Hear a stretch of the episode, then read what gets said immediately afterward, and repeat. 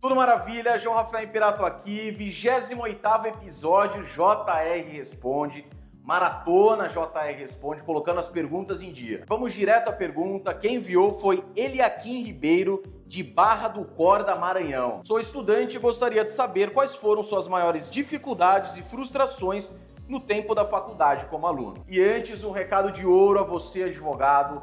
Mentoria JR Imperato Unique. Garanta já sua vaga, porque eu não sei até quando ficarão disponíveis. Pode ser que hoje você esteja consumindo esse conteúdo, acesse o link e não tenha mais vaga disponível. Na descrição você vai acessar o link da mentoria, assista ao vídeo principal, veja todos os benefícios, é muito valor perto do investimento e o principal. Assista aos vídeos daqueles advogados que fizeram parte da mentoria JR Imperato e hoje já estão atuando em um outro nível da advocacia. Ele aqui, meu amigo, muito obrigado pela pergunta. E é o seguinte: frustração propriamente dita não ocorreu, graças a Deus. Eu vou falar por quê e o que substitui a frustração.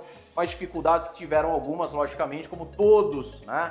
Nós temos no nosso dia a dia, independentemente do curso de direito ou não. Quem já me acompanha há um tempo sabe que desde os seis anos de idade eu queria ser advogado, já tinha essa certeza.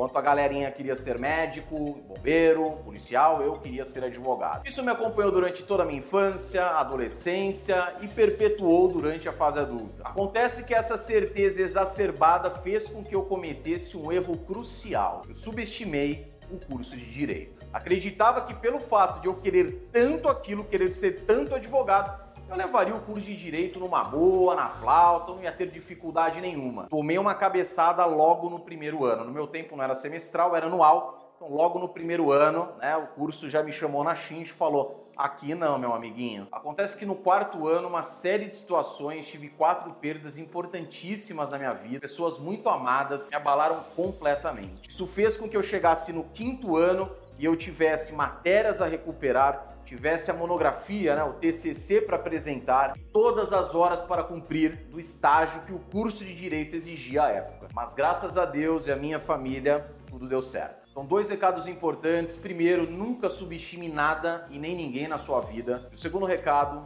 todas as dificuldades, todos os obstáculos que nós enfrentamos servirão e alicerçarão o nosso crescimento pessoal e profissional. Se você tem alguma pergunta, faça como ele aqui, envie a sua pergunta a mim, que eu vou ter um prazer imenso em respondê-la em um dos episódios do JR Responde. Para enviar é muito fácil, na descrição todos os endereços das redes sociais, envie por onde você achar melhor. Obrigado por me acompanhar até aqui e um forte abraço.